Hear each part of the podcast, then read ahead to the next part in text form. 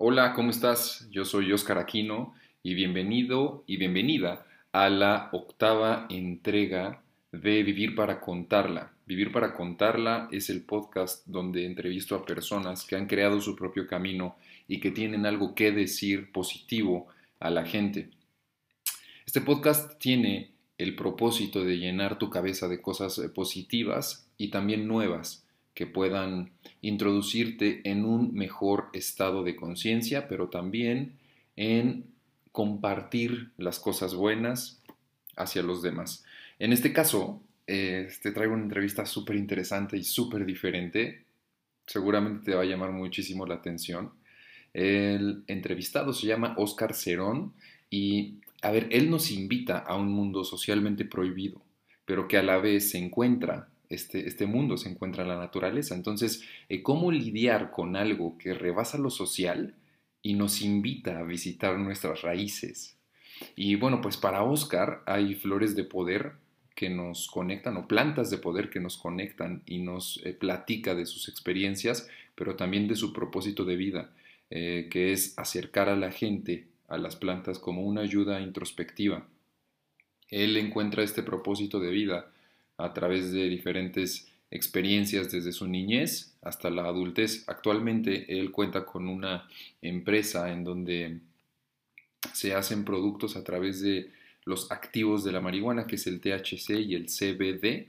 Ya te platicará más a fondo en la entrevista lo que es estas sustancias y, entre otras palabras, él, las ocupa para el bienestar social. Es curioso porque socialmente es algo, como te decía, prohibido, pero al final del día tiene un propósito eh, positivo. Y al principio de la entrevista hablo acerca de la parte moral eh, si es bueno o es malo, honestamente no lo voy a catalogar ni como bueno ni tampoco como malo. Yo quisiera que tú sacaras tus propias deducciones y que me compartieras todo lo que tú piensas y la catalogación personal que le das a este tema. Así que te dejo con la entrevista. Estoy seguro que la vas a disfrutar muchísimo, vas a aprender muchísimo y obviamente todo esto, lo que se comparte, es pues en primer lugar, el punto de vista de alguien que ha tenido la experiencia, que ha vivido para contarlo y que ahora nos lo comparte, sobre todo para que tú tengas también eh, perspectivas diferentes y aprendas siempre algo nuevo. Así que te dejo con la entrevista con Oscar Cerón, es un, un gran tipo, la verdad, eh, muy introspectivo, lo noto como alguien observador de la realidad, de lo social, obviamente de la naturaleza y siempre con preguntas que están a, a flor de piel. Así que me encanta porque creo que eso es algo que todos en algún momento debemos hacer y sin más te dejo con la entrevista. Ahora sí, te mando un fuerte abrazo, recuerda compartirlo. Por favor, es súper importante compartir este tipo de información que lo escuchaste en Vivir para Contarla en Spotify por Oscar Aquino y eso me ayuda a que más y más personas puedan tener este acercamiento con este gran podcast que se hace para ti. lo hago principalmente para ti. Te mando un abrazo gigantesco y vamos con la entrevista. Pues vientos, muchas gracias por estar con nosotros, Oscar, en el programa Vivir para Contarla, platicarnos tu experiencia con diversas plantas, psicodélicos, sobre todo una perspectiva diferente a lo que la sociedad generalmente tiene. Y una de las cosas que me gustaría primero eh, tocar, antes de empezarte a preguntar más cosas personales, es em, para ti, ¿cómo está concebido el, el tema de los psicodélicos y por qué consideras que son buenos? No, no, no me quisiera ver moralista, pero vamos a decirlo, ¿por qué consideras que pudieran ser positivos para, para la sociedad? Bueno, primero, gracias por la invitación. De verdad, muy agradecido. Y este, pues, esa pregunta, eh, tiene razón, ¿no? No podemos ser moralistas de decir esto es bueno y esto es malo. Sí, exacto. Sin embargo, creo que tienen un potencial para ayudar a, a la gente, a la sociedad en sí. Eh, ¿Cómo nació esto? creo que desde que era un niño he sido muy curioso. eh, me ha gustado mucho leer y experimentar eh, sensaciones, vivencias, cosas, ¿no? Entonces, una de las lecturas que, digamos que como que me despertó mi, mi interés ha sido la de este, esta novela de Aldous Huxley, Un Mundo Feliz, donde tienen una sociedad perfecta, todos son felices. Y, y, para el que no puede ser feliz existe algo llamado soma, que es una droga perfecta para ellos. No puede causar adicción ni la muerte de nadie. Es perfecto, ¿no? Y a cambio te da felicidad. Entonces, cuando leí ese libro, fíjate, fue algo curioso porque la primera vez que lo leí me pareció súper aburrido. Tenía como unos 12 años, yo creo, cuando tuve mi primer contacto con ese libro. Y dije, este libro está bien aburrido, no sé a quién le pueda gustar. Pasó un tiempo, ¿no?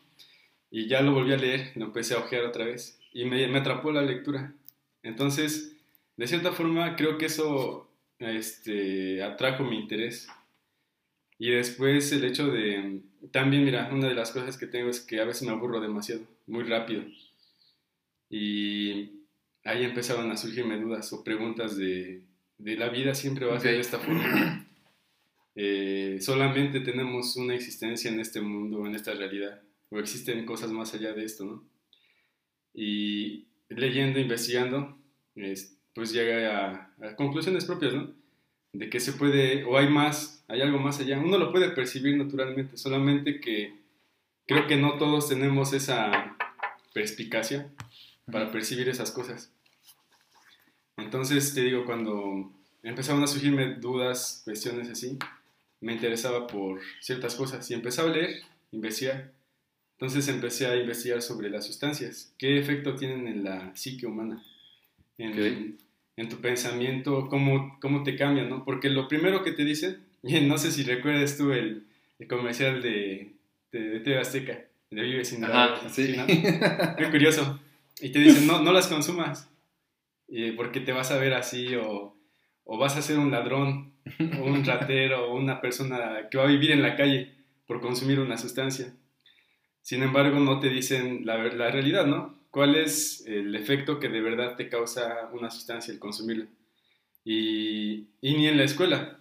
Mira, fíjate que incluso cuando llegas a, a, la preparatoria, te siguen manteniendo con esa idea de no consumas esto, porque te vas a morir, ¿no? Es la respuesta como que más, más, este, más, más que en corto, ¿no? Pero pues la realidad es, es muy diferente eso. Entonces te digo, investigando yo me di cuenta de que muchas de las cosas que nos dicen en la escuela, en la casa, en la sociedad en sí, eh, tienen más de una respuesta. O sea, no puede decir, como decíamos en el inicio, esto es bueno y esto es malo. A veces hay una tercera respuesta. Entonces, mmm, ahí me, me, interesé por, por eso, ¿no? Por, por experimentar con sustancias, con, con cosas, pero no tanto como para jugar sino más que nada para aprender algo de ahí. Para empezar, saciar mi curiosidad, porque todos somos curiosos. Y es algo muy bueno la curiosidad. Lo que, como te decía hace un rato, lo que chido de esto es saber dónde te estás metiendo. Si, si eres curioso, investiga primero qué, qué, vas a hacer, ¿no? Entonces me puse a investigar, te digo, y, y ya dije, pues el primer contacto que tuve con alguna sustancia fue con el alcohol. Creo que la mayoría de las personas es como que nuestro primer contacto, ¿no? Pero pues no pasaba de esa sensación de somnolencia, de aturdimiento, pero no estimulaba mi mente a, a pensar algo más allá de, o a ver más allá de, de esto, ¿no? Entonces, posteriormente, ah, igual el tabaco. El tabaco siento que es un, un vicio muy, muy absurdo. Porque, ¿Por qué? Para empezar, o sea, no sientes, al menos honestamente yo no siento nada al fumar un, un cigarro. La, eso es lo, primero, ¿no? La otra es que pues te jode tus, tus pulmones, tus dientes, tu lengua, todo tu sistema, ¿no? Es una cosa muy tonta y apestas feo. bueno, eh, eso, ¿no? Después, mi primera experiencia que tuve eh, con, digamos, con algo ya más, más en serio fue con la marihuana. Fue eh, la primera vez en mi adolescencia, pero no, yo igual no sentí que fuera algo que me llamara la atención simplemente pasó y ya. Ya después de ahí como que sentí que había saciado mi curiosidad y pasó el tiempo, mucho tiempo. hasta que volví a experimentar otra vez con, con marihuana. Ahí eh, siento que, que, me marcó porque fue cuando recién había fallecido un familiar mío muy cercano.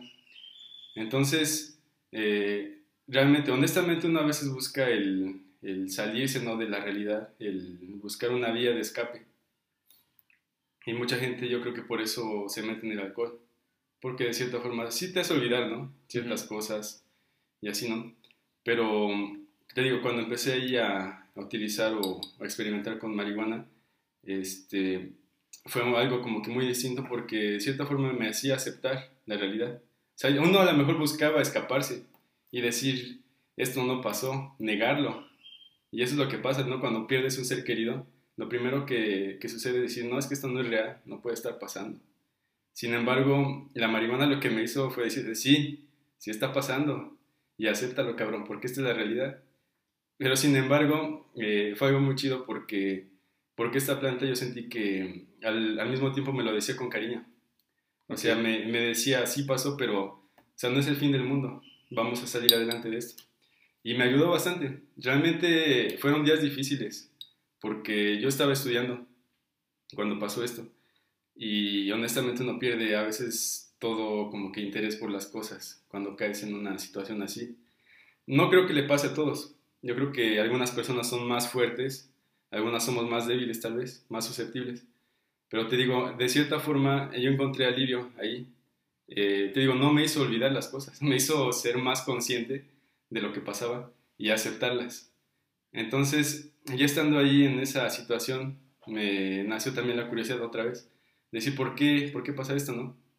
Entonces me puse a investigar cómo funciona el mecanismo de, de acción de la marihuana dentro del cuerpo. Ahí ya me di cuenta de, de que tiene, digamos, de cierta forma ayuda al cerebro a olvidar traumas. Y es de forma, algo que naturalmente tenemos todos. Si no olvidaras tus traumas, vivirías traumado toda tu vida por cosas que a lo mejor ni siquiera tienen sentido. Entonces nuestro cerebro tiene ese sistema, como que de cierta forma, como si fuera una papelera de reciclaje, te ayuda a borrar ciertas cosas que no necesitas para que sigas adelante. Entonces la marihuana de cierta forma te ayuda a eso también, a, a dejar o a superar los traumas y a centrarte en, en ciertas cosas. Obviamente, como te decía hace un momento, siendo responsable. Una de las cosas que a mí me ha gustado eh, es eso, ¿no? El, buscar la responsabilidad, del el mantener un control de uno mismo, no caer en, en, excesos. Entonces, digo, ahí fue como que mi primera eh, experiencia real o cercana con, con esta planta y, y, la empecé a valorar por eso, por esa sensación que, que me hizo, te digo, entender cosas que son reales en la vida, aceptarlas y, y, de cierta forma también ya irlas dejando atrás, porque uno no puede quedarse ahí en, en lo malo, sino que tomarlo, mira, honestamente me ayudó también a, a, ver el lado positivo de las cosas. Que uno, ahí entendí eso, ¿no? Que uno tiene ciertas vivencias, ciertas experiencias en la vida. Y no son ni buenas ni malas. Como decíamos desde un principio, no, no existe tal cosa. Pero uno es el que le da ese significado. Tú decides si lo que te está pasando ahorita es bueno o si es malo pero depende muchísimo de tu, de tu mente, de tú cómo lo, cómo lo tomes. Entonces, ahí siento que me ayudó de esa forma para, para ver eso, ¿no? El lado positivo de las cosas, el sacar fuerzas incluso de, de la debilidad, de la tristeza, de todo eso. Ahí me...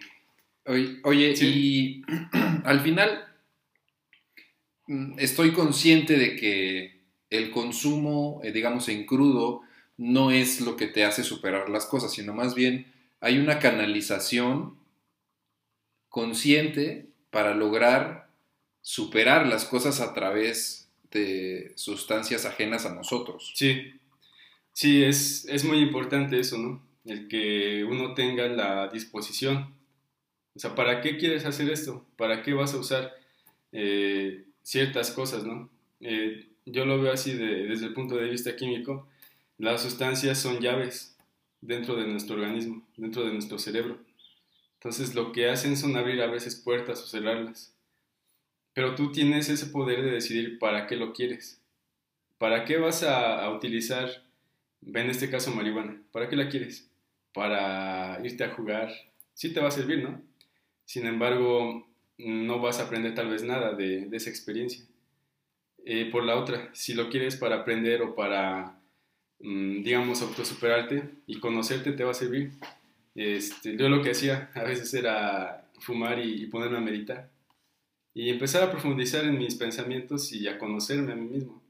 Eh, veía, ahí te digo, las cosas que, que yo sabía que hacía mal y que conscientemente a veces uno no, lo, no te das cuenta.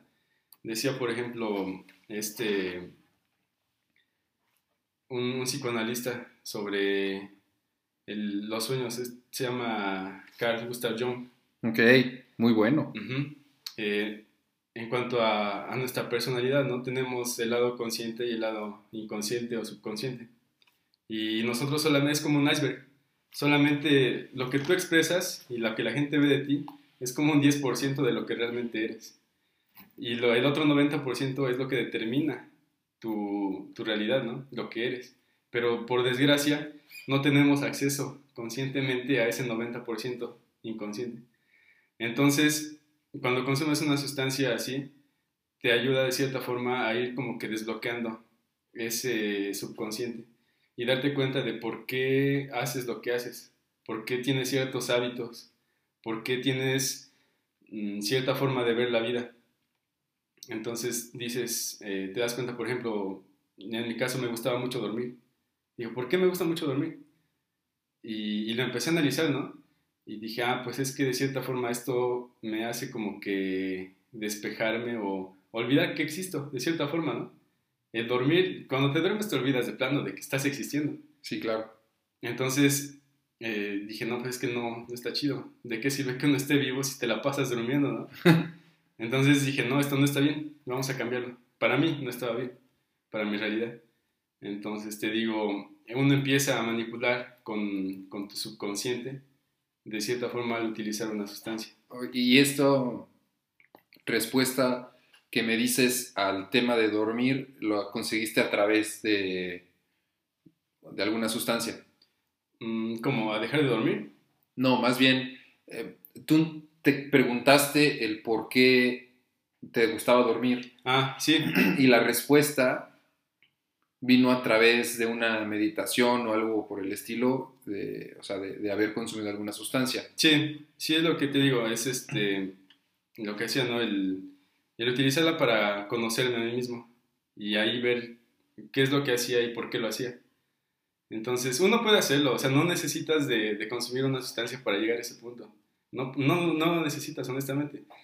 Sin embargo, eh, una de las cosas que he aprendido es que te pueden servir como un atajo. O sea, tú puedes llegar y conocerte a ti mismo practicando meditación, practicando un deporte, que te conozcas realmente. No necesitas, te digo, de utilizar alguna sustancia. Pero, por desgracia, casi nadie nos enseña eso, a conocernos. Ve, por ejemplo, en la cultura griega este, tenían ese lema, ¿no? Conócete a ti mismo. Sin embargo, honestamente ve a tu alrededor y cuántas personas se conocen. Conocen a muchas más personas por aquí y por allá, pero ellos mismos se conocen realmente. ¿Saben de qué están hechos? ¿Saben sus capacidades? Yo creo que no. Y es una desgracia porque si te conocieras, tú sabrías tu potencial, sabrías qué de lo que eres capaz y a dónde quieres llegar, ¿no? Entonces, a mí me sirvió de esa forma, pero te digo, no quiero generalizar en decir que esto le va a servir a todos. O sea, no quiero también promover el, el uso de, de, sustancias. Y creo que todos somos libres, o deberíamos de serlo, para experimentar ya sea sustancias o, emociones, aventuras, cosas, ¿no? Todos seríamos libres, pero con responsabilidad. Y como te digo, eh, lo que a mí tal vez me sirvió para descubrir ciertas respuestas a mi vida no quiere decir que sean una regla general para que todo le sirva. O sea, tú puedes alcanzar o conocerte a ti mismo sin necesidad de probar nada, solamente con, con la voluntad de hacerlo, que tú quieras de verdad superarte y conocerte. Claro. Sí, entiendo que al final este camino que tú estás recorriendo es el tema de las plantas, tú trabajas en un jardín etnobotánico, perdón, pero además también tienes un proyecto personal de, eh, con la planta del cannabis, con el CBD y el THC para lograr, eh, por ejemplo, dormir. Y bueno, en general es un tema medicinal, ¿no? Y obviamente este camino que tú estás recorriendo es lo que de alguna u otra manera pues vienes a, expresar. Y eso es algo que me llama mucho la atención, sobre todo eh, si, si, abordamos el tema desde el punto de la prohibición. Actualmente en México, pues bueno, es ilegal consumir eh, marihuana, obviamente distribuirla, sí. No se hable de la compra-venta, ¿no? Pero en cuanto a este tema, ¿cuál es tu posición de, no política, sino más bien, eh, cuál es tu posición de, de la prohibición? Eh, ¿Por qué crees que la sociedad incluso también está muy ligada al drogas, crímenes? ¿Qué sucede ahí y cuál es, cuál es tu opinión en cuanto a eso? Son muchos factores. Bueno, desde mi punto de vista. El primero realmente sí tiene que ver con política. O sea, no podemos eh, decir que no es... Y prácticamente es una cuestión más de política que de salud. Ya. Eh, si te das cuenta eh, y analizas un poquito la historia de México en relación a, a las drogas, ¿Cuánta gente ha muerto por la guerra, entre comillas, contra las drogas? ¿Cuánta gente ha muerto? Y son muchísimas. Y es una desgracia. Y sin embargo, ¿cuánta gente ha muerto por consumir marihuana? Y a nivel global, analízalo, investigalo, te vas a dar cuenta que ni una sola persona ha muerto por sobredosis de marihuana. O sea, no podemos decir también que, en este caso, que la marihuana sea inocua, que no te vaya a causar algún, algún daño. Sí, sí te puede causar daños, ¿no? Pero viéndolo desde esa perspectiva, es como que algo absurdo, ¿no? ¿Cómo se hace una guerra contra una planta o contra los consumidores? Porque eso es lo que realmente pasa. Y cuando la planta en sí no, no te va a pasar, no te va a hacer nada por consumirla, ¿no? Eso, la otra que, o sea, lo que me preguntabas, este, la relación en, cuanto a que la gente lo relaciona rápidamente, ¿no? El, una sustancia o una planta, en este caso la marihuana, con el crimen. Y pues también tiene que ver históricamente con eh, la situación que México vivía este, hace años, hace, antes de la, por ahí de la independencia y la revolución, toda esa época. La gente, y te acuerdas de la canción de la, de la cucaracha, que decía no puede caminar, ¿por qué? Porque le falta marihuana para fumar, ¿no? es algo curioso, pero incluso la marihuana ha estado muy metida en la cultura mexicana, desde siempre, y no solo en la mexicana, en la cultura de todo el mundo. O sea, mundialmente eh, el hombre ha utilizado la marihuana desde hace más de 6.000 años, pero lo ha utilizado con fines eh, médicos, eh, para sanar no solamente sus dolencias físicas, sino sus dolencias o sus problemas espirituales, como ritual, la han utilizado, ¿no? Y eso es lo absurdo, ¿no? Cómo la humanidad o nosotros evolucionamos junto con la marihuana, porque nuestro cuerpo tiene receptores de cannabinoides y nuestro cuerpo tiene un sistema endocannabinoide la anandamida que se produce dentro de nuestro cuerpo es muy parecida a los cannabinoides que existen en la planta. Entonces tú cuando consumes marihuana estás consumiendo fitocannabinoides, o sea que tu cuerpo ya los tiene realmente, ¿no? Entonces, eh, dices, o sea, ¿cómo, ¿cómo puede estar pasando esto, no? Te digo, me decía apenas en una plática que tuve con una amiga bióloga, dices que nosotros evolucionamos junto con la planta. Si no lo, si digamos la planta no hubiera estado en contacto con nosotros, no tendríamos esos receptores tampoco, porque tu cuerpo jamás se hubiera adaptado a, esta planta, ¿no? Sin embargo, en algún momento de la historia humana ocurrió ese contacto y dio origen a muchas cosas buenas, porque como te platicaba, te puede ayudar para un buen de cosas la marihuana. Sin embargo, ahorita es mal vista por ideas de hombres, de, de políticos, como te digo, más que nada. Este, y, o sea, había de dos, por ahí de los años 30 en Estados Unidos. O legalizaban el alcohol o legalizaban la marihuana. Tú sabes que cuando fue la ley seca en Estados Unidos, hubo mucho crimen también por eso. Sí. Porque le este, volvieron ilegal el alcohol. Y pues la gente se volvió loca. ¿Cómo les vas a quitar el alcohol a las personas? eso dio origen a mafias, a mucha violencia. Y si lo analizas, es lo que pasa con la marihuana. O sea, la marihuana, así como te digo, no mata a nadie sin embargo, la prohibición es lo que a veces causa muchos problemas, el, prohibirla. Ahora, mi postura en esto es que se le puede sacar mucho provecho a esta planta. no solo en la cuestión médica.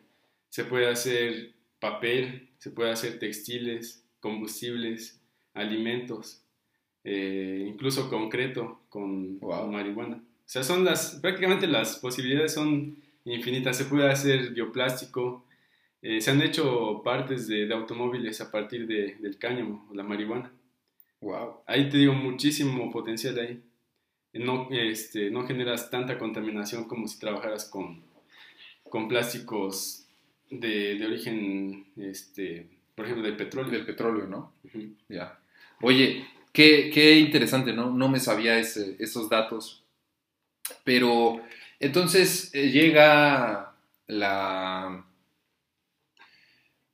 época en la que tú empiezas a, consumir la marihuana y tal, y tienes ese acercamiento, pero por lo que estoy entendiendo, no es desde el punto de vista recreativo, sino más bien que lo empiezas a unir con, digamos, el tema de Huxley, ¿no? Mm. Eh, te das cuenta de que a través de también este tipo de plantas puedes encontrar respuestas.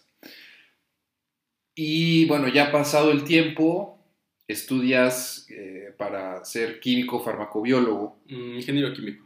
Ah, perdón, ingeniero, ingeniero químico. Entonces, eh, ahí todavía tienes estas intenciones de, tratar con las plantas. Sí. Desde siempre ha sido, digamos, tu camino. No, no, de hecho no. Eh, tenía otras intenciones. Ok. De hecho, cuando empecé a estudiar la carrera no fue con esa intención de, profundizar, digamos, en, la marihuana. Pero, pues tú sabes, no pasan cosas en tu vida que te van cambiando, te dan cierta perspectiva, ¿no? Y cuando eh, estaba estudiando la carrera, este, eh, empecé a conocerme de cierta forma. Y dije, pensaba muchas cosas, ¿no? Respecto a, a lo que quería hacer realmente. Y lo que pensaba que yo era porque uno a veces crece con, con, ideas que alguien más te, te, implanta sin querer. Y todos, yo creo que la mayoría de las personas así estamos. Eh, queremos agradar a, a, nuestros, inmediatamente a nuestros padres, a nuestros familiares más cercanos, y querer hacer lo que ellos esperan de nosotros. Sin embargo, eh, eso no quiere decir que eso te haga feliz a ti, o que sea lo que tú realmente deberías hacer. Pero para que tú sepas qué es lo que quieres hacer, tienes que conocerte. Porque tú puedes seguir eh, un camino, pero si no es el tuyo, vas a estar incompleto, vas a estar incómodo. Y de cierta forma creo que es lo que pasa en la sociedad actual. Si ves a tu alrededor, pregúntale a la gente y muchos te van a decir que sufren ansiedad. Y pregúntales por qué y no saben. No saben por qué tienen ansiedad. Simplemente ahí la tienen. Entonces, si no te conoces, no sabes cuál es el origen de esa ansiedad. Y yo también, de cierta forma, lo padecí, la ansiedad.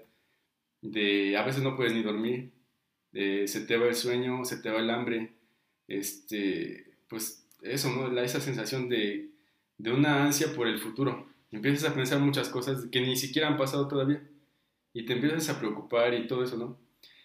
Y dices, bueno, yo según mi experiencia fue porque, digo, no estoy haciendo lo que lo que yo debería.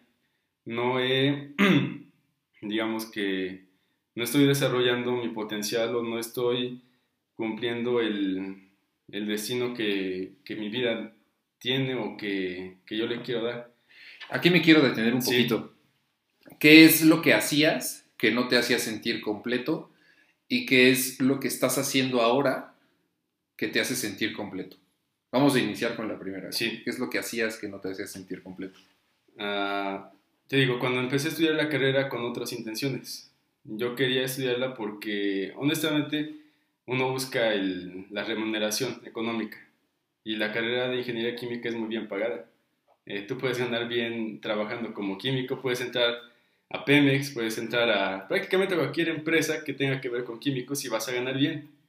Pero esa es la idea que te vende el mundo te venden esa idea. Sí. La, la realidad es muy diferente. Eh, si, lo, si lo analizas y si lo piensas, cuando sales de la universidad, no quiere decir que automáticamente vas a tener empleo.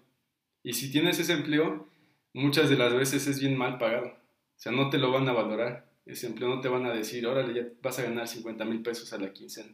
No. Entonces, eh, creo que era un sentimiento egoísta lo que yo tenía ahí, porque pensaba más en mí, en decir yo quiero esto para mí, entonces tengo que hacer esto para tener un beneficio propio. Sí.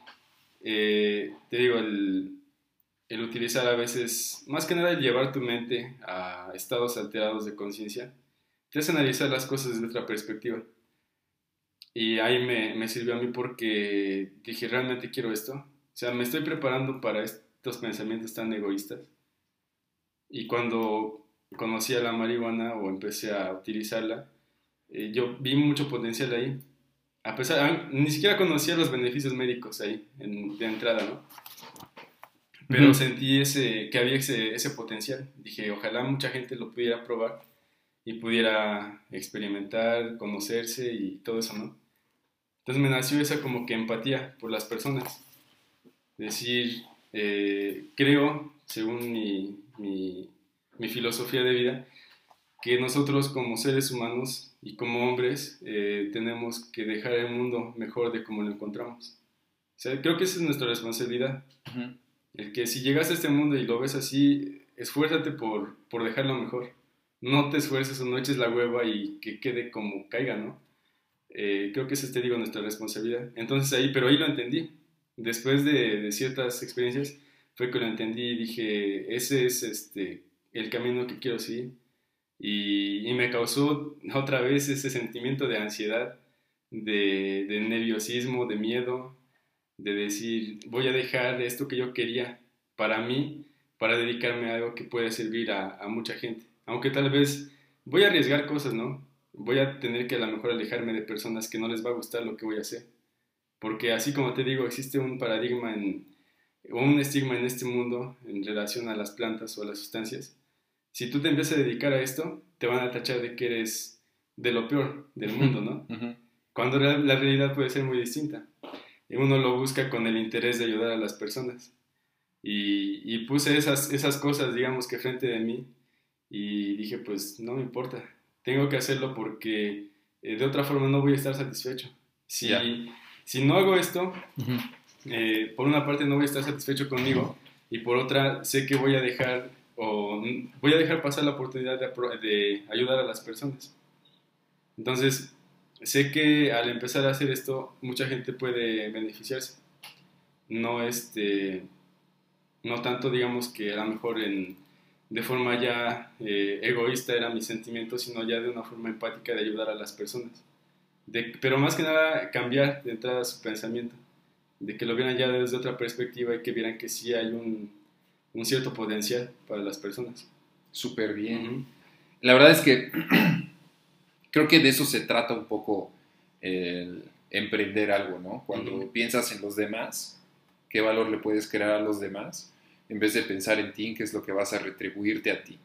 Esa es la diferencia entre un, siento yo, puede ser que esté equivocado, sí. entre un emprendedor y un, una persona que solamente piensa en ella, ¿no? Creo que el verdadero emprendedor piensa en los demás y en solucionar problemas de la sociedad.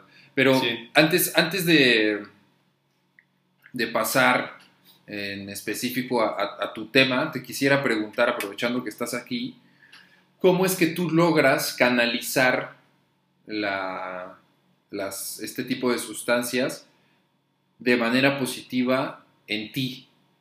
¿Cómo has trabajado para que la sustancia del cannabis se canalice de manera positiva en ti? Mm, como te decía, eh, me ha gustado investigar, leer ya aquí por allá, ¿no? Y una de las cosas o herramientas que siento que me ha servido mucho ha sido el leer filosofía. Ok.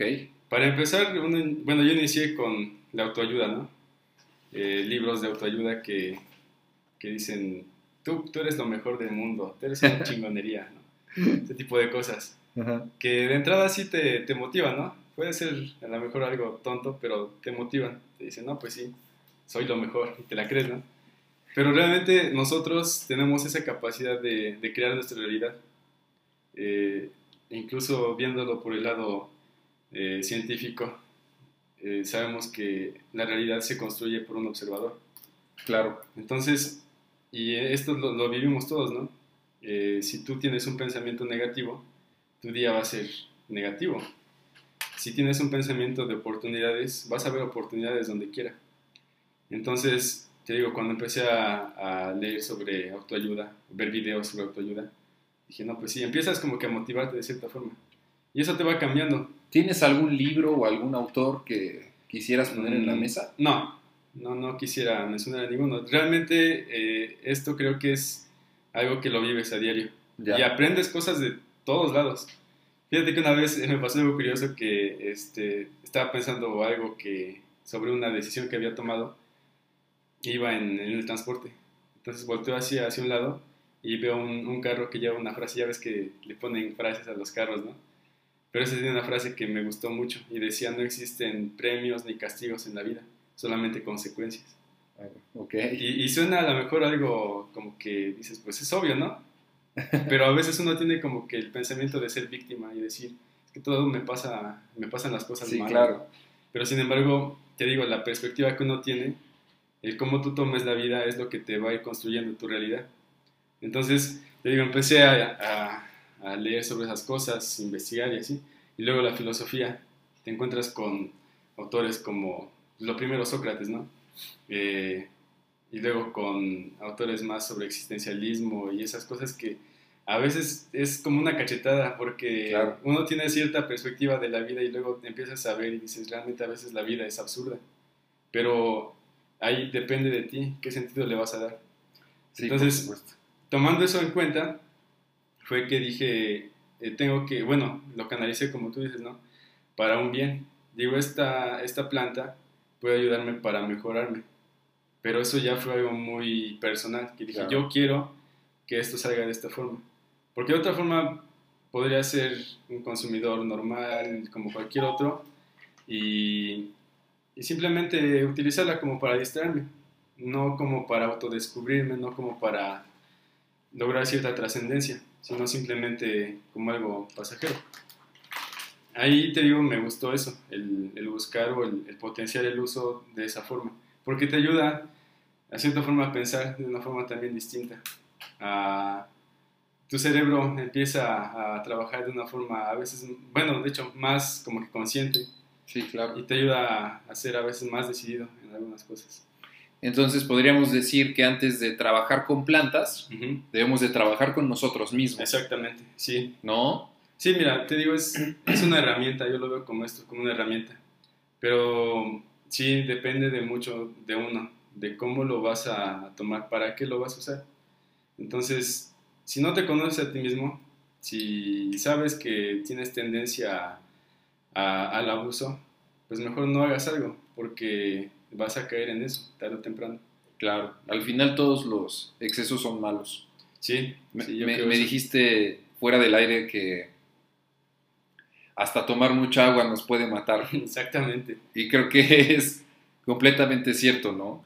Creo que lo, lo importante es saber hasta dónde y saber con qué intenciones también, pero sobre todo, y es de las cosas que más me quedo, el tema de trabajar con nosotros mismos y después trabajar con las plantas, ¿no? Sí, implica muchas, muchas cosas porque, te digo, si no te conoces a ti mismo, a veces lo que hacemos es querer ayudar a las personas, pero tenemos muchas carencias nosotros mismos, carencias que no hemos, eh, o, heridas que no hemos sanado. Entonces pasa que, que nosotros nos vemos reflejados en otras personas y vemos esas carencias o esos problemas y queremos ir a solucionarlos porque tú los entiendes pero tú ni siquiera te has conocido y no lo has visto y no te has trabajado a ti mismo. Entonces creo que para poder ayudar a otras personas, primero ayúdate a ti mismo, conócete, eh, sana tus heridas, tus traumas. Entonces ya después de eso creo que ya puedes ir y enfrentarte, si quieres, al mundo y decirlo vamos a, a mejorar. Pero depende, te digo, de- Claro. de ese conocimiento que uno tenga de sí mismo. Qué bien. Oye, y Tocayo, cuéntanos cómo es que Witzel, que así se llama tu marca, Sí. llega a ser una realidad. ¿Qué tuvo que haber pasado para que yo en este momento tenga este frasco en mi mano? Sí, eh, me gusta la forma que lo dijiste, cómo, cómo, se, cómo se hizo realidad, ¿no? Sí, Eh, mira que este, algo que, que pasa y por ejemplo en el budismo entendí eso, ¿no? Que, el, por ejemplo, el, caso de un, de un mantra, lo repites un mantra una y otra vez. ¿Y para qué lo repites? Eh, porque eh, ellos, ellos dicen esto, ¿no? Te enseñan que, que, lo que tú ves, lo que tú puedes considerar realidad, antes tuvo que, por ejemplo, el frasco, ¿no? Tú lo puedes agarrar y decir esto es real, pero ¿de dónde surgió?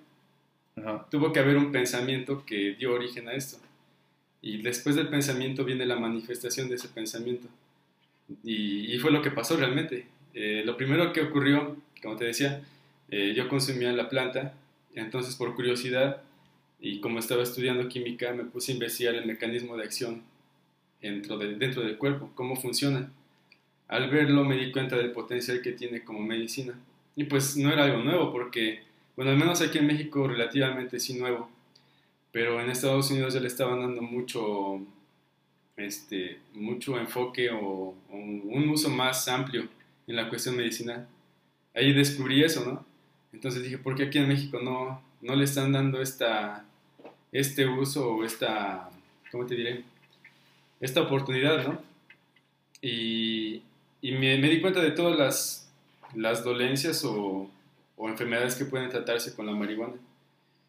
Y dije, no, esto no puede quedarse oculto o decir o seguirlo catalogando como una droga de abuso o de recreación. Esto tiene un potencial bueno que puede ayudar a las personas. Entonces ahí pensándolo dije, tenemos que hacer algo, tengo que hacer algo para, para llevar a cabo esto, ¿no? Entonces una de las, mm, digamos, de las opciones que tenía era empezar a trabajar. Eh, primero este, investigar, eh, meterme más a fondo en el tema, saber de qué se trataba, qué se podía, qué se podía hacer.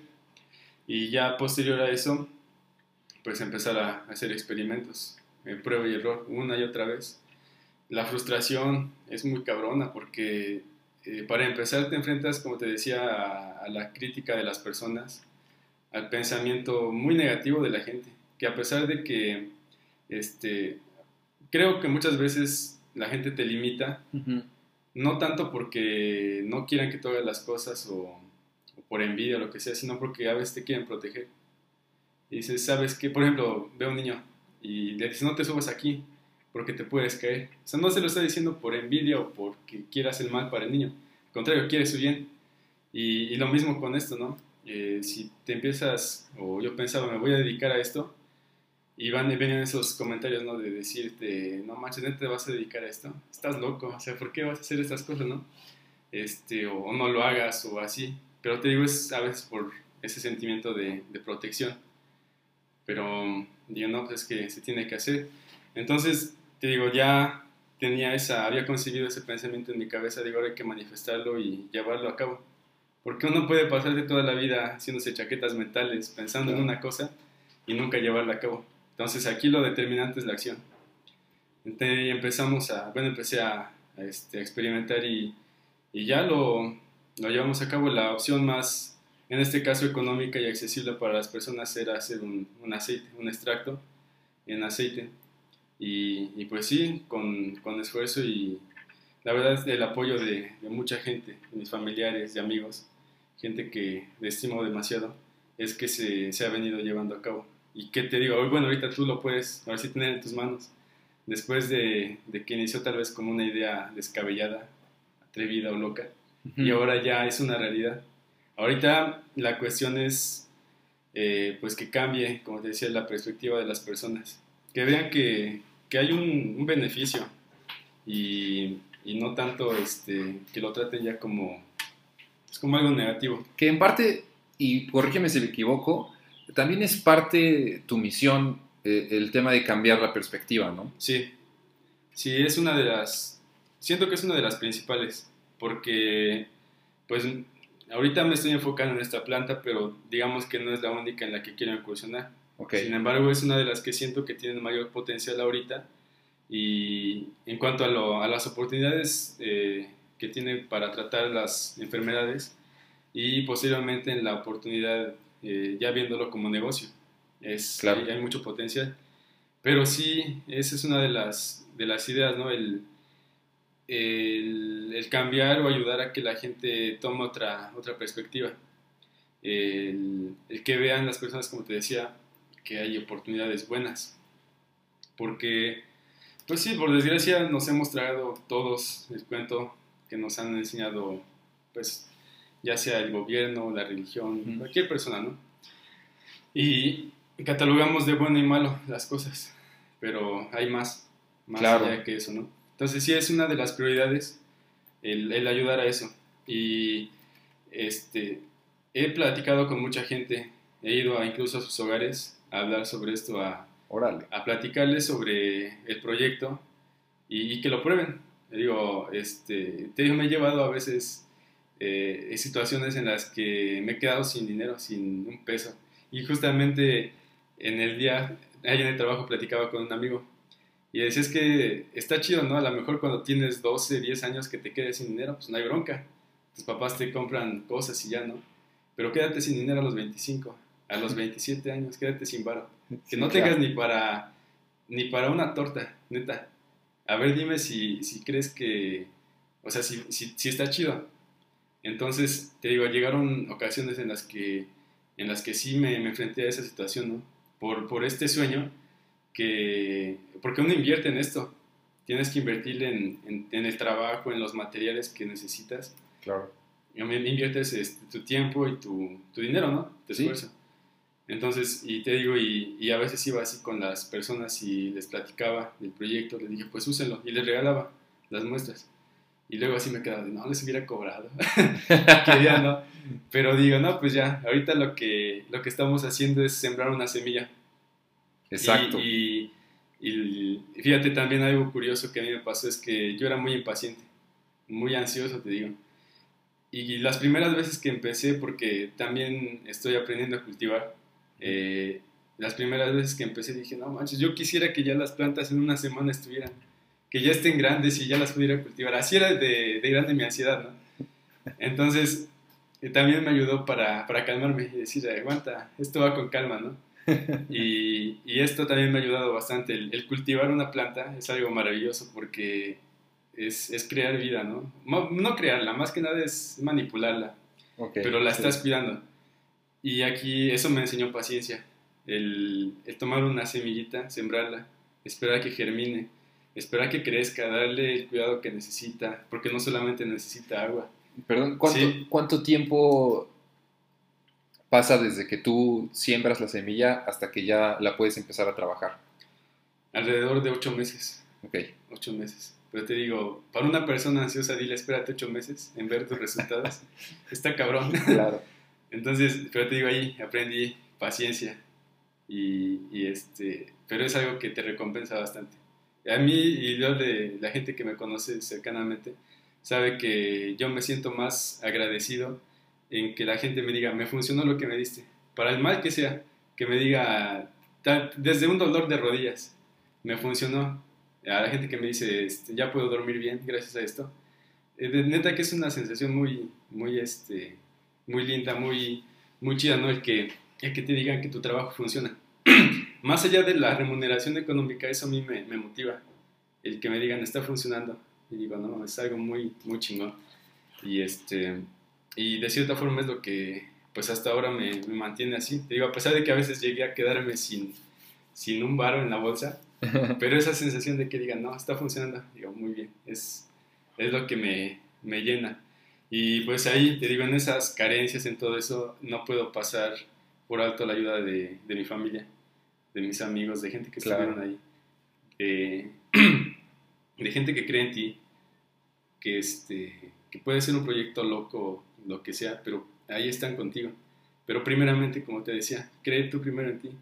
Claro. Conócete y, cree, porque si tú no crees en, en, ti, no vas a transmitir esa, esa fe, esa confianza.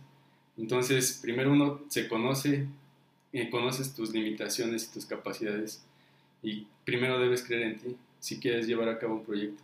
Entonces la gente va a creer en ti también. Y ya también ahí conlleva una responsabilidad porque sabes que no les debes fallar, no puedes fallar bueno, no queremos decir que todo va a salir perfecto, ¿verdad? Claro. Sin embargo, eso te motiva y dices, tenemos que hacerlo lo mejor posible. Te tengo una, Pregunta ya, pasaron los ocho meses, la planta ya está lista, eh, y después, ¿cuál es el proceso para poder extraer? Y ahí sí quisiera que nos platicaras a fondo el CBD y el THC. ¿Y qué son esas sustancias? ¿Qué genera cada una? Sí. Eh, no te puedo platicar el proceso porque es secreto industrial. Ah, porque es que, ¿verdad? es secreto industrial. no, Ah, no, sí hay un tema de, de derechos o algo así. Ah, es broma, es broma. Ah, este, mira, lo que, eh, lo que hago, te digo, es, es eh, un, proceso, digamos que el más accesible, el más amigable también, ya sea con la persona que lo va a consumir y con el ambiente, porque eso también es algo importante. Entonces, el proceso de la planta es desde la germinación hasta que ya está madura, te digo, son alrededor de 7, 8 meses. Aquí lo que se aprovecha son las flores. La mayoría de las personas tienen la idea de que las hojas son lo, lo bueno, ¿no? Qué es lo que te vas a fumar, por ejemplo, en el caso de, de la gente que fuma. No, en realidad son las flores. Eh, tienes que, en este caso, el cultivo que hago, trato de, eh, o más bien obligo a la planta a que se mantenga en un estado de floración y que no, no sea fecundada por el polen de, de, una planta macho, porque en la marihuana existen plantas que son hembra y plantas que son macho. Entonces, en este caso, únicamente deseamos las plantas hembra, porque tienen una mayor concentración de, de THC y de CBD y demás cannabinoides. Estas sustancias se llaman cannabinoides y, y, vienen presentes en la planta y están en mayor concentración en las flores. Entonces, eh, si tienes flores que no han sido fecundadas, la flor va a crecer grande y va a producir bastante resina. Y ahí vienen incluidas las sustancias estas. Entonces, es lo que se, se, cuida, ¿no? Ese aspecto de que no sean fecundadas por, una, una, flor macho.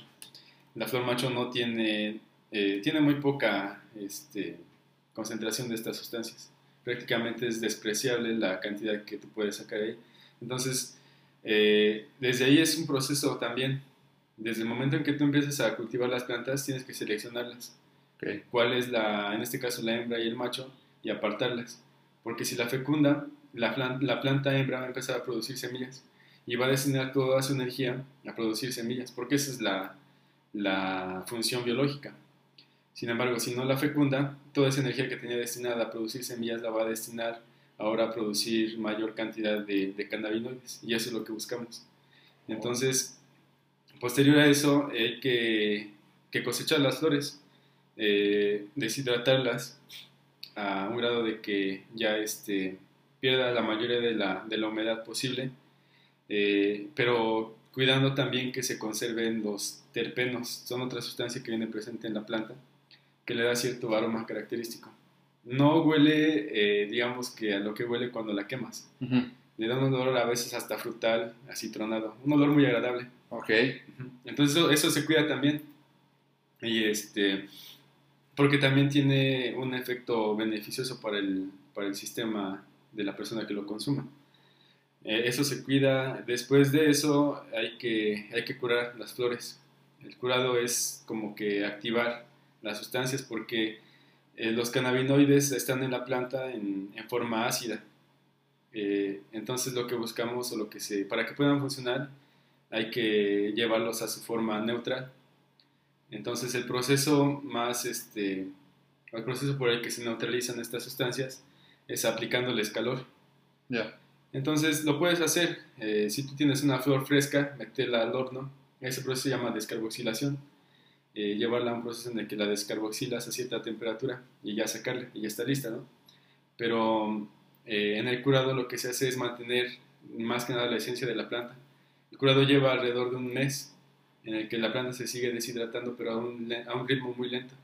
Y en ese proceso los cannabinoides van perdiendo eh, la acidez y ahora van este, de cierta forma activándose para que tu, tu organismo ya los pueda asimilar. Entonces, súmale, digamos, siete meses de, de, cultivo de la planta, un mes más de curado.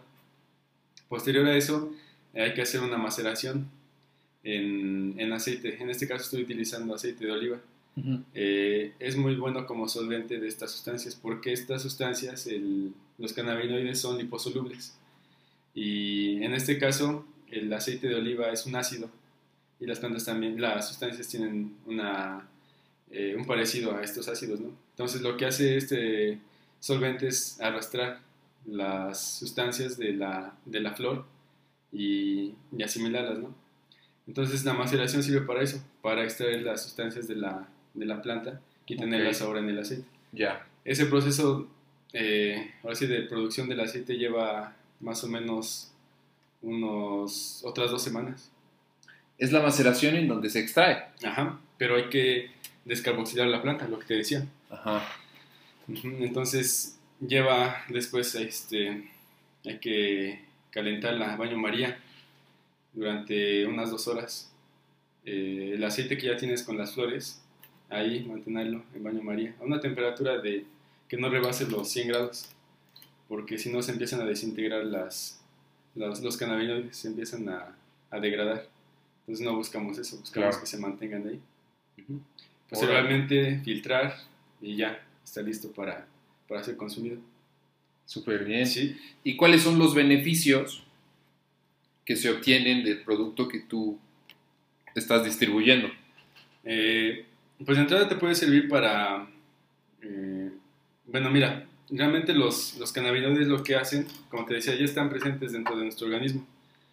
Y la función que tienen es mantener en equilibrio los sistemas de tu cuerpo, desde tus huesos, eh, tu temperatura corporal, la presión sanguínea, tus niveles de azúcar, tus ciclos de sueño, el apetito. Eh, en este caso también la depresión te ayuda a superarla, la ansiedad te da relajación. Entonces hay varias eh, cosas que están implícitas y pues los beneficios son prácticamente, eh, podríamos decir que hasta infinitos, ¿no? algo curioso que me pasó a mí, este, yo hace, hace años tenía sobrepeso y a mí me ayudó bastante a mantener un, digamos que un peso más ideal, perdí alrededor de como 15 kilos. Órale. Y bueno, también, obviamente no solamente con la marihuana, sino haciendo ejercicio también y cuidando un poco más la, la alimentación. Pero en ese caso me, me, ayudó. Y pues sí, ya después que lo empecé a investigar bien me di cuenta de eso, de que eh, te ayuda a mantener, te digo, como te mantiene en equilibrio, incluso la, el peso corporal, la masa te mantiene en un estado ideal para tu cuerpo.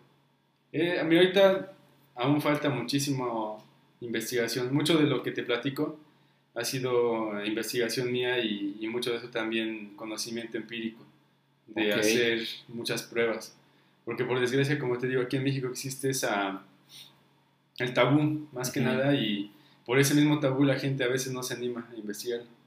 No, no quieren, pues no se quieren ni meter nada que tenga que ver con esto por el tabú que existe. sí, claro. Sí. Sí, les, les... vaya, no, no, es un tema que quisieran profundizar. ¿no? Y como dices, hay un... Sí, es un tabú, es una precognición, un prejuicio por estas, estas plantas, ¿no? Por esta y otras más, ¿no? También eh, fuera del aire me platicabas de otra planta que se llama... Salvia. Salvia. ¿Y de, esta planta también es medicinal o es meramente psicodélica? Ah, de hecho, podría estar en ambos, pero okay. Eh, la utilizan en la sierra los este, mazatecos, Oaxaca. Ok. Mm, mira, realmente eh, con esa planta no he experimentado mucho. La respeto bastante. Eh, pero, por ejemplo, ellos la utilizan para, para curarse. Por ejemplo, decía María Sabinas esta mujer maravillosa que utilizaba hongos. Sí. Eh, que nosotros muchas de las enfermedades que tenemos en nuestro cuerpo eh, no son, digamos que, ocasionadas por nuestro cuerpo, sino más bien una enfermedad del alma.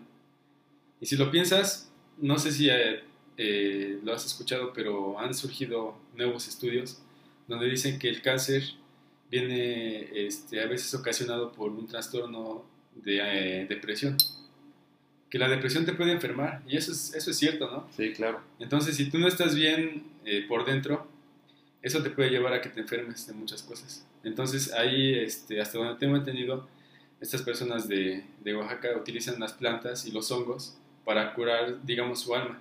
Y es lo que hacía María Sabinas con los hongos. Los tomaba y, y curaba a la gente. Entonces, eh, de esta planta, eh, yo creo que también tiene potencial medicinal. Claro. Pero tratándola con, con respeto y responsabilidad. Y, y sí te puede ayudar. Mira, en este caso creo que estas sustancias tienen un potencial, en este caso la marihuana, un potencial físico y, y espiritual o, o, mental, como quieras verlo, ¿no? Y pues esas otras también, pero más que nada a veces otras van dirigidas más hacia lo, hacia lo mental o lo espiritual. Pero honestamente, si no, no aprendemos a convivir con nuestro cerebro, con nuestra mente, imagínate qué desmadres es en nuestra vida, ¿no? Porque todo el tiempo estás hablando con tu mente. Y si existe un conflicto ahí, tu vida va a ser un desastre. Vas a cometer tonterías, vas a, a caer en, en dependencia a, a, sustancias o a personas o a situaciones que no te van a llevar a nada bueno. Entonces, primero hay que, hay que yo creo que es súper básico eso, el que tú te aprendas a llevar bien con tu, con tu cabeza. Sí, que estés sano de ahí primero. Y ya después poder después, experimentar sí, lo que tú sí, quieras, sí. ¿no? Sí, pero te digo, esa planta tiene también cierto potencial. Esa, por fortuna aquí en México es, es legal, no tiene, digamos que esa... Y mucha gente no la conoce, pero también hay mucha gente que ya empieza a jugar con esto, a utilizarla para, pues para jugar. Y no los juzgo, ¿no? Cada quien es libre de hacer lo que quiera. Claro. Pero, pues yo creo que eso daña mucho a veces la imagen que, que se le quiere dar a las, a las cosas, ¿no? Por ejemplo, con, con esta planta que el, el efecto que hace es, es, este, prácticamente llevarte a otra dimensión, la salvia divinorum. Uh -huh. Pero, pues ahí te digo, mucha gente lo utiliza como juego y, y cometen o pueden tener hasta accidentes por consumir una, una sustancia que no, no conocen. Claro. Entonces es muy importante tener eso en cuenta, el, el conocimiento y, y, y tratarlo con, con, respeto, saber para qué lo vas a usar y, y, verlo de esa forma, ¿no? Que te puede servir, pero pues ser, ser este, consciente de esa realidad. Hay algo que me llama la atención y es ese respeto que, con el que te diriges a las, a las plantas. Este, como, hasta cierto punto lo noto como un poco ceremonial. Eh, eh, ¿Por qué? Mm, pues honestamente ah, creo que, que todos, mira, aquí en el planeta a veces nos han enseñado que nos pertenece, que tú eres dueño y señor de las cosas, que, uh -huh. por ejemplo, tú puedes adueñarte de, de un lugar, hacer lo que quieras con las plantas, con los animales, con la gente incluso, porque si eres listo puedes manipularlas y hacer lo que quieras, ¿no? Con ellas. Pero creo también que, que todos estamos experimentando una realidad y el hecho de estar vivos es algo, un regalo muy, muy grande, ¿no? Entonces, eh, eh, fíjate que al, leer budismo y todo eso, me di cuenta de eso, ¿no? De que todos tenemos un valor en esa tierra. Todos este, valemos algo y, estamos experimentando algo. Realmente creo que todos estamos en un camino de autoconocimiento. Inconscientemente, todos lo estamos. Entonces, si tú interrumpes la vida de alguien, ese camino no se va a completar. Y tú no, bueno, yo creo que no tenemos el derecho de, interrumpir la vida de nadie para satisfacernos a nosotros mismos o por un deseo egoísta. Entonces, con las plantas creo que es lo mismo. Están ahí para ayudarnos, eh, ya sea Dios, que las creó, nos las puso ahí a nuestro alcance. Y mira, yo lo veo también de esta forma que Dios no es una persona o un ser que está ahí para juzgarte y castigarte, sino más bien Dios está en tu alrededor. Dios está en ti y en mí y en las plantas y en los animales y en todo. Entonces, creo que básicamente eso es lo que me impulsa también a, a verlo con respeto, porque eh, no podemos, bueno, al menos desde mi perspectiva, no puedo o no quiero faltarle el respeto a Dios al, al utilizar esto para jugar o claro. para, para, te digo, para un deseo egoísta, ¿no? Y más que nada te digo también porque todos estamos en un camino de aprendizaje, de conocimiento.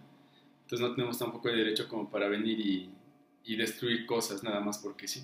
Entonces eso me da también esa, esa sensación de, de conexión también eh, espiritual con, con, las plantas, con la realidad, con el mundo. Fíjate que eh, es lo que hace unos días una amiga me... Bueno, estamos conversando sobre el bien y el mal, ¿no? Y, y Jesús, por ejemplo, ahí le preguntaban que cuáles son los mandamientos eh, más importantes para, pues, para que puedas vivir bien, ¿no? Y dice, toda la ley se resume a dos mandamientos nada más. A que ames a Dios y que ames a tu prójimo. Y te digo, suena a lo mejor algo simple, pero piénsalo de esta forma. Que Dios es tu entorno, es el universo, es la naturaleza, es, es todo. Y tu prójimo, pues es la persona que está a tu alrededor, ¿no? Entonces, si tú cuidas y respetas a, a Dios y lo amas, en este caso al planeta, en la naturaleza, vas a vivir bien. Y si amas a tu prójimo y lo respetas y lo cuidas, vas a vivir bien. Entonces, es una enseñanza muy simple, pero tiene mucha profundidad. Claro. Eso es lo que creo que, pues sí me lleva a ver las cosas desde ese punto, de respetar, claro. de cuidarlas también. Y fíjate ahorita, trabajo ahí en este, en este jardín que me dio la oportunidad de trabajar ahí. Yo me siento muy agradecido porque me sirve también como, como terapia, como el estar ahí conectado con la naturaleza, es algo muy padre. Que puedas experimentar esa conexión, porque de ahí venimos, de, de la naturaleza. El campo nos, nos reclama realmente. sí. sí, exacto. Sí, hay una conexión ahí. Y por eso mismo te lo quería preguntar, porque entiendo que al final esa vida se comparte con nosotros, ¿no? Y al igual que nosotros tenemos esa intención de cuando estamos conectados ayudar a los demás, las plantas que están conectadas también nos quieren ayudar a nosotros, ¿no? Así, así me gusta entenderlo. Así, sí, así lo veo también. Sí, claro. Yo creo que esa es, esa es la parte más... Igual y esta suena un poco poético, pero pues sí, o sea, es, la parte más bonita de, de todo, ¿no? Entender que, que, que hay este sistema de reciprocidad entre la naturaleza y, y, nosotros, que al final también formamos parte de ella, ¿no? Sí, se establece una, una conexión muy, muy bonita. Porque si te das cuenta, y es algo que a mí también no me gustó tanto del, del, mundo, es que te quitan de cierta forma esa espiritualidad, esa conexión. Te enseñan que lo que importa ahorita es el dinero. Y no importa el, el método, eh, digamos, el fondo y la forma en lo que lo consigas. En el fondo lo que quieres es el dinero, no importa la forma en que lo consigas. Es lo que te plantea la sociedad, ¿no? Y a mí no me gustó ya ver eso porque pues uno puede hacer y deshacer con tu entorno y generar dinero. Y tienes el dinero y lo consigues y todo, ¿no? Pero eh, pierdes esa, esa parte que es, yo creo, fundamental de nosotros, la espiritualidad. Sin embargo, yo creo que si desarrollamos esa, esa parte de nosotros, nos hace más conscientes de que, incluso de que todo es pasajero. Y de que por más que a veces nos esforcemos en generar o, o acumular cosas, eso no te va a dar la felicidad. Y es eh, a veces contradictorio, ¿no? Porque te dicen, ajá, sé feliz sin dinero, sin comer, sin esto. Obviamente, hay cosas que, que el dinero sí compra, ¿no? Claro. Y sí te no, pero además tampoco es que estés peleado con el dinero. No, no, no. Al revés, ¿no? O sea, sí, es un recurso y un medio. Y, y, más que nada yo lo veo igual como una energía. Claro. Dinero, que si no la sabes utilizar, también te puede, te puede este, pues, lastimar, hacer daño. Entonces creo que el dinero, por ejemplo, en este caso, eh, hay que saber utilizarlo. Y, y, como decías, ¿no? Es, es, lo mismo que con las plantas, es utilizarlo para bien. Y lo que tú das al mundo, eso se te va a regresar. Es, es este, algo que a mí me costó también aprender y entenderlo, ¿no? Y, por ejemplo, cuando empezaba con ese proyecto, te digo, a veces había días en los que no tenía dinero y decía, no, pues ya voy a vender. Y, y vendía y me esforzaba por, por vender las cosas, ¿no? Eh, con esto de, de la marihuana. Pero ahí yo me daba cuenta de que, de que al buscar o perseguir el dinero eh, me hacía alejarme de él. O sea, era como una relación amor y odio, no sé cómo explicarlo. Sin embargo, después cuando dije, creo que por aquí no van las cosas. Creo que primero hay que ayudar a la gente. O sea, honestamente eso, ¿no? El, el, el querer este, ayudar de forma real. Y así lo vi, empecé a ayudar y fíjate que ya las cosas empezaron a mejorar en la cuestión económica. Todo empezó a fluir de una forma muy chida. que dices, no manches, aquí estaba la respuesta y uno por ahí dándose de topes. Sí, exacto. Entonces te digo, también ahí es entender la relación, por ejemplo, en el caso del dinero, yo lo veo así como una energía y que si los usas para bien, te va a bien también a ti. Entonces, yo digo, y, pues como decía, en, relación a, todo eso de la naturaleza y las plantas, es algo muy padre, el llevarte bien con, con entender más que nada la conexión que tenemos. Que no nos sintamos superiores a los animales o las plantas, nomás porque somos humanos y creemos que somos más racionales que ellos. Pero imagínate, velos a ellos, no se preocupan por nada, más que por comer y sus funciones más básicas, ¿no? Sí, Son felices. Y nosotros a veces nos metemos tantas ideas en la cabeza que nos causan estrés, ansiedad, depresión y, no somos tan felices como a veces aparentamos. sí, al 100%. Concuerdo contigo. Antes de pasar a la sección de, de preguntas que les hago a todos los invitados, te quisiera preguntar sobre cuáles son los nuevos proyectos o qué es lo que viene para Whitfield o para ti en, estos próximos meses o años? ¿Cuál es tu visión con este, con este proyecto? Mm, sí, este, realmente creo que sí puede ser un poquito ambicioso. Eh, mira, ahorita más que nada el, plan es, mm, como decíamos hace un momento, ahorita honestamente y lo vemos así, se arriesga. Estamos arriesgando al, a trabajar en esto, porque uno sabe que lo hace, digamos, con la mejor intención, el querer ayudar, el, el querer cambiar la perspectiva de las personas, el que tengan una, o más bien otra opción en cuanto a, a su salud. Porque, por ejemplo, en Estados Unidos esto ya lo ven como medicina complementaria. O sea, no va a venir, digamos, que a sustituir a todos los medicamentos que existen ya, eh, pero sí te puede ayudar a que haya una mejor, un mejor este, efecto, ¿no? Entonces, aquí en México y el plan es ese, ¿no? El que esto pueda crecer y pueda también generar cadenas de valor eh, con gente, o sea, ya a un nivel más grande que eh, involucre a campesinos mexicanos, porque el campo está abandonado en México. O sea, mucha gente ya abandonó el campo porque no es no es redituable, ¿no? No es este, rentable que tú, por ejemplo, coseches eh, maíz o frijol y te lo paguen a un precio muy bajo. Entonces lo abandonan el campo. Luego las técnicas de, de cultivo también a veces no son las más apropiadas. Entonces aquí buscamos el, el recuperar como que esa, ese trabajo también, que la gente se interese más por el campo y en este caso con esta planta. O sea, te digo, si explotamos todo el potencial, podemos hacer no solo medicina, podemos hacer combustible, podemos hacer ropa, podemos hacer casas. ¡Wow! Un montón de cosas, ¿no?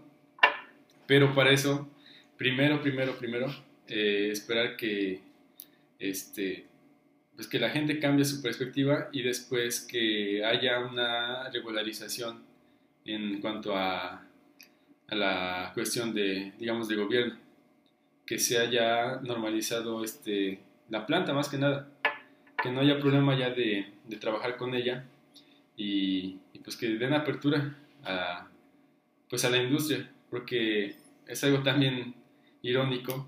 México es uno de los mayores productores de marihuana a nivel mundial, pero ahorita todo es ilegal. Entonces, eso ha dado origen a muchos problemas, pero también ha dado a, a, que se pierdan muchas buenas oportunidades porque mucha gente, te digo, podría dedicarse a esto, a, ganar dinero honestamente, trabajando con esto y ayudar a su familia. Y en este caso, pues nosotros con la medicina ayudar a más personas. Entonces, ese es como que de entrada el, digamos que la principal, eh, diría inquietud, ¿no? Que se vea eso, el, el ya verlo como algo legal. Y posteriormente, pues eh, hacer más productos. En la cuestión medicinal se pueden hacer, eh, en este caso aceite, se puede hacer pomadas, se pueden hacer incluso maquillaje con esto. Wow. hay muchas oportunidades, muchas opciones y es explotarlas. Pero teniendo, ya te digo, ya teniendo el permiso de una industria como tal, ahora sí, vamos a darle.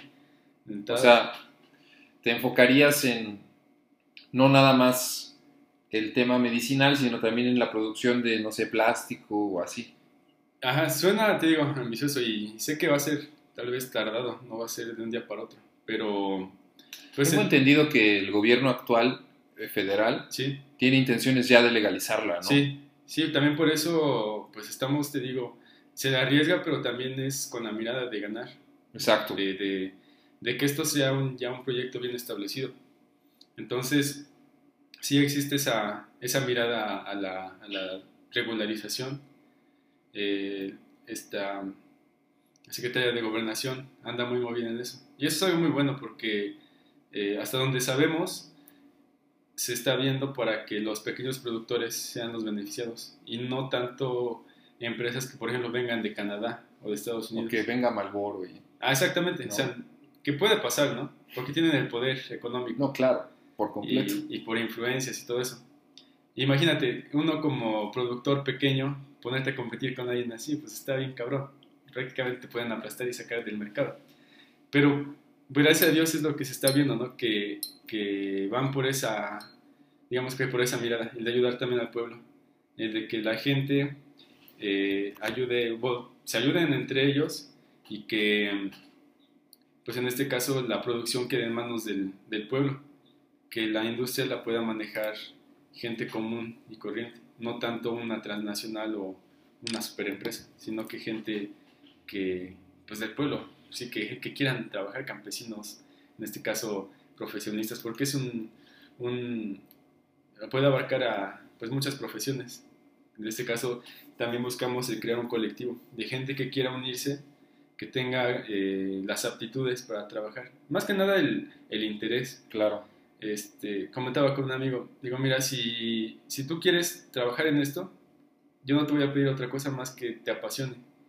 Que si no tienes pasión en esto, mejor ni le entres, porque vas a venir por el dinero o por otra cosa, y en el momento que falle, pues te vas a querer ir.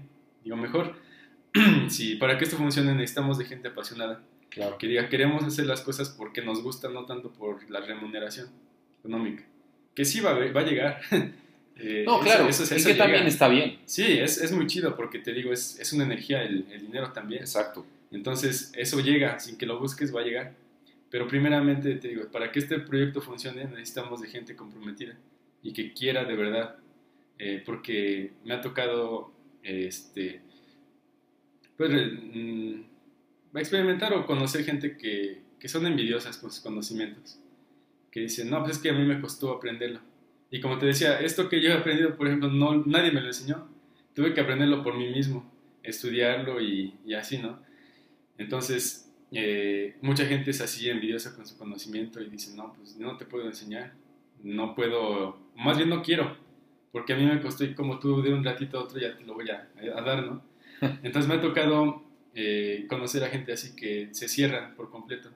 Pero digo, es que, bueno, desde mi perspectiva, digo, no está chido porque solito se cierran las puertas, ¿no? Exacto. Pudiendo crear una sinergia más grande con gente que diga, que, que tenga diferentes aptitudes, pues se cierran en ellos y no quieren. Entonces digo, para mí ya está, eh, yo lo veo así como, eh, abro, digamos, una invitación para la gente que quisiera colaborar, que quisiera trabajar en esto en este caso hace falta en México mucha eh, investigación en cuanto a lo, ahora sí ya médico, que haya un médico o, médicos este, capacitados y que lo investiguen de forma concreta. Que no sea una experiencia o que te lo recomiende por anécdotas, porque te digas que a mi tía le funcionó, a ti también te va a funcionar. No, que ya sea algo, eh, algo claro, que hablemos con ciencia bien y digamos esto funciona eh, por esto y por esto. Entonces, pero hace falta mucha eh, gente que quiera, que quiera trabajar. Que pierdan ese miedo y el, Exacto. el tabú, que lo hagan a un lado y que vean la oportunidad y que quieran de verdad este, pues aprovechar las oportunidades. Porque, por ejemplo, yo estudié química, ¿no? Pero como químico no, no te puedo decir, eh, este medicamento te va a ayudar. A lo mejor químicamente sí te puedo explicar el, el procedimiento, ¿no? Pero quien te lo va, o la persona más correcta o adecuada para recetarte algo es un médico.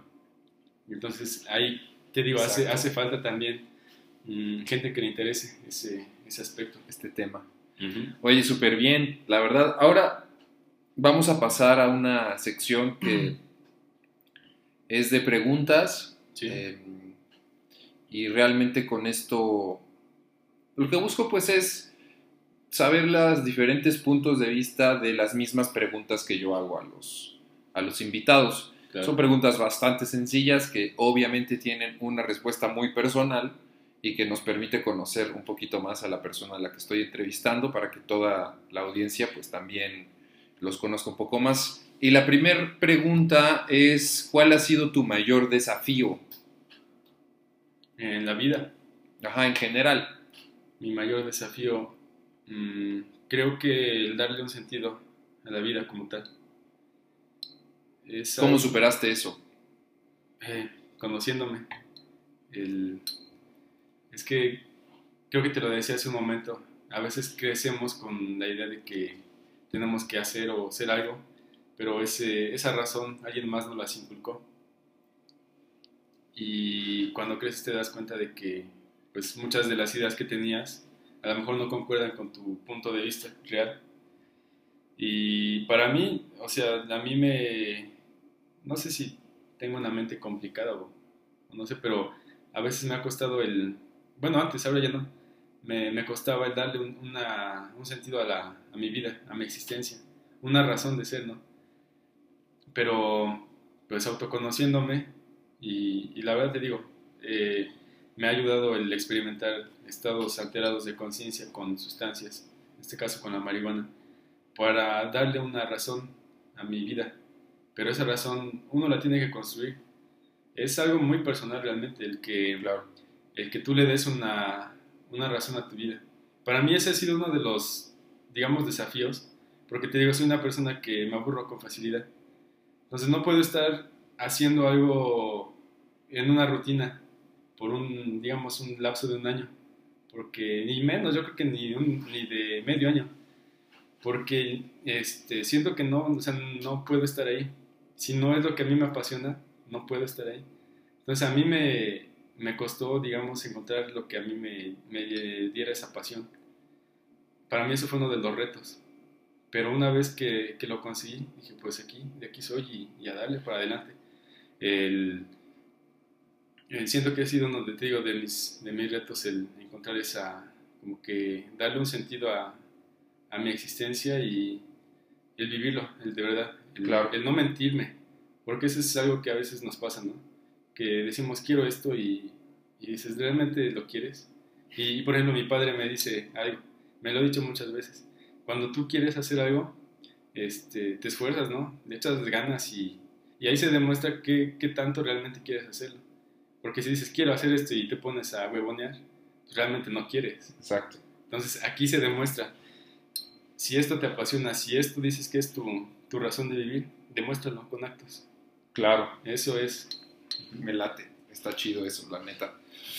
Mm, ¿Piensas que lo que haces es para ti o para los demás? Creo que ambos. Porque, por una parte te digo, a mí me, me hace feliz el, saber que puedo ayudar a las personas. Y, y pues las personas se benefician con el trabajo que hago. Entonces, creo que es algo recíproco también. Que por una parte, eh, tal vez sea incluso vanidoso, ¿no? Buscar la felicidad de esta forma. Pero, pero es algo chido porque compartes esa felicidad o esa ayuda con las demás personas. A mí me ayuda esto, me motiva, te digo, el, el servir, el poder este, ayudar a las personas. Y, y pues sé que también el trabajo que estoy haciendo les ayuda a ellas, a las, bueno, a la gente. Claro. Entonces sí lo veo por esas dos, esas dos lados. Por esos dos vías. Ujú. Muy bien. ¿Qué le dirías a tu yo de hace 10 años? Yo creo que ah, está medio complicado porque cambiamos mucho. No, no tenemos como que la misma mentalidad todo el tiempo. De hecho, el que eres hoy, el día de mañana no vas a ser el mismo, ninguno de nosotros, ¿no? Eh, pero yo creo que si me pudiera ver a mí mismo y me diera un consejo sería el, el no dejar de soñar y, y seguir, porque creo que los sueños son muy importantes para nosotros. Y, este, y muchas veces nos encontramos con eso de a mí me lo han dicho, no, pues ya no te preocupes tanto con pensar, porque piensas demasiado o sobreanalizas las cosas, ¿no? Y digo, pero pues es que así soy y, y encuentro también cierta, cierto bienestar ahí, ¿no? Entonces, eh, a veces creo que eso nos limita en cuanto a, nuestros sueños. Mucha gente, yo creo que no era su sueño el, el, estar atado a una oficina. Creo que no es el sueño de mucha gente, sin embargo ya está. Y no sé si has visto a veces en redes sociales un meme que dice cuántos eh, músicos o artistas no hemos conocido porque prefirieron un trabajo estable. Y sí es cierto. Sí. O sea, hay muchísimo potencial. Conozco gente maravillosa de veras que, que pudiera aportar algo al mundo, pero prefieren lo estable. O sea, dejan sus sueños morir. Y yo creo que es algo, para mí es algo grave, porque no sé quién dice que nosotros vivimos de sueños. Y es real, ¿no? Si tú tienes un sueño y quieres hacerlo, no quiere decir que a lo mejor votes todo y te vayas por allá. No, no. Porque tienes que pensarle cómo lo vas a llevar a cabo. Claro. Pero no lo abandones. Si abandonas ese sueño, ya te moriste en vida. Vas a vivir esclavizado por cosas que ni quieres. Y entonces creo que eso es lo que yo me diría a mí mismo. Buenísimo. En ese tiempo. No, no dejes de soñar. Está chido, la neta. ¿Crees necesario emprender y por qué? Sí, sí creo.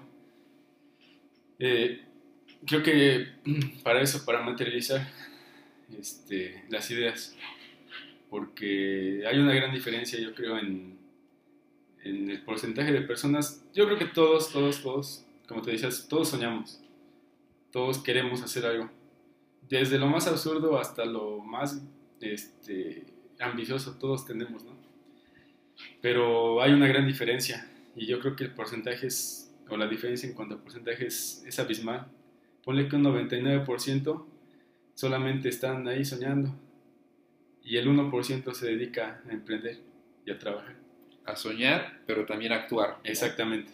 Entonces, creo que sí es muy importante el que, eh, el que emprenda uno, el que diga, si ya tuviste una idea, pues llévala a cabo.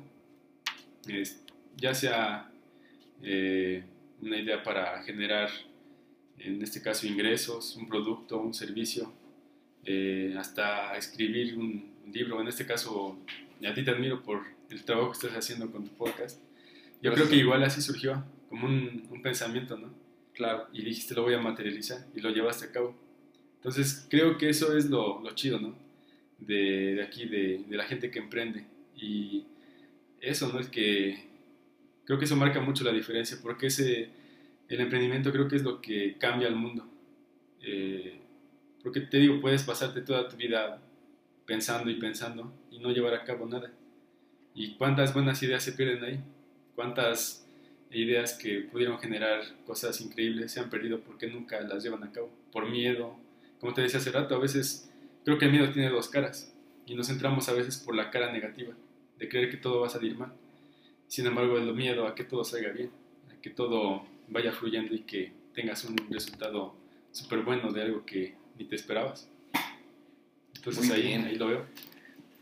Pues la verdad, muchísimas, muchísimas gracias por todo lo que nos compartiste, desde los temas personales, pasando por, obviamente, el emprendimiento que estás haciendo, pero también por platicarnos acerca de las plantas, que sí. creo que es un tema, considero personalmente, necesario para que la gente se conecte y diversifique un poco la mente y logremos entender que también puede haber algo muy positivo en este tipo de cosas que actualmente en este momento están siendo mal vistas, ¿no? A la vez también me gustan estos tiempos porque justamente este tipo de cosas, este tipo de pláticas, de entrevistas, están haciendo cambiar la perspectiva. Entonces la gente se puede llegar a preguntar, bueno, igual y, y Oscar tiene razón, ¿no? Voy a investigar un poco más, que al final esa es la idea, sí. ¿no? Entonces, te, te agradezco muchísimo, Oscar, por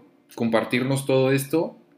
Y bueno, para todos ustedes, les agradezco enormemente haber llegado a, al final de este capítulo que definitivamente nos deja algo súper valioso. Creo que hay temas en los que reflexionar, pero también temas de los que aprendimos de manera directa, casi casi académica, que nos platicó un poquito Oscar.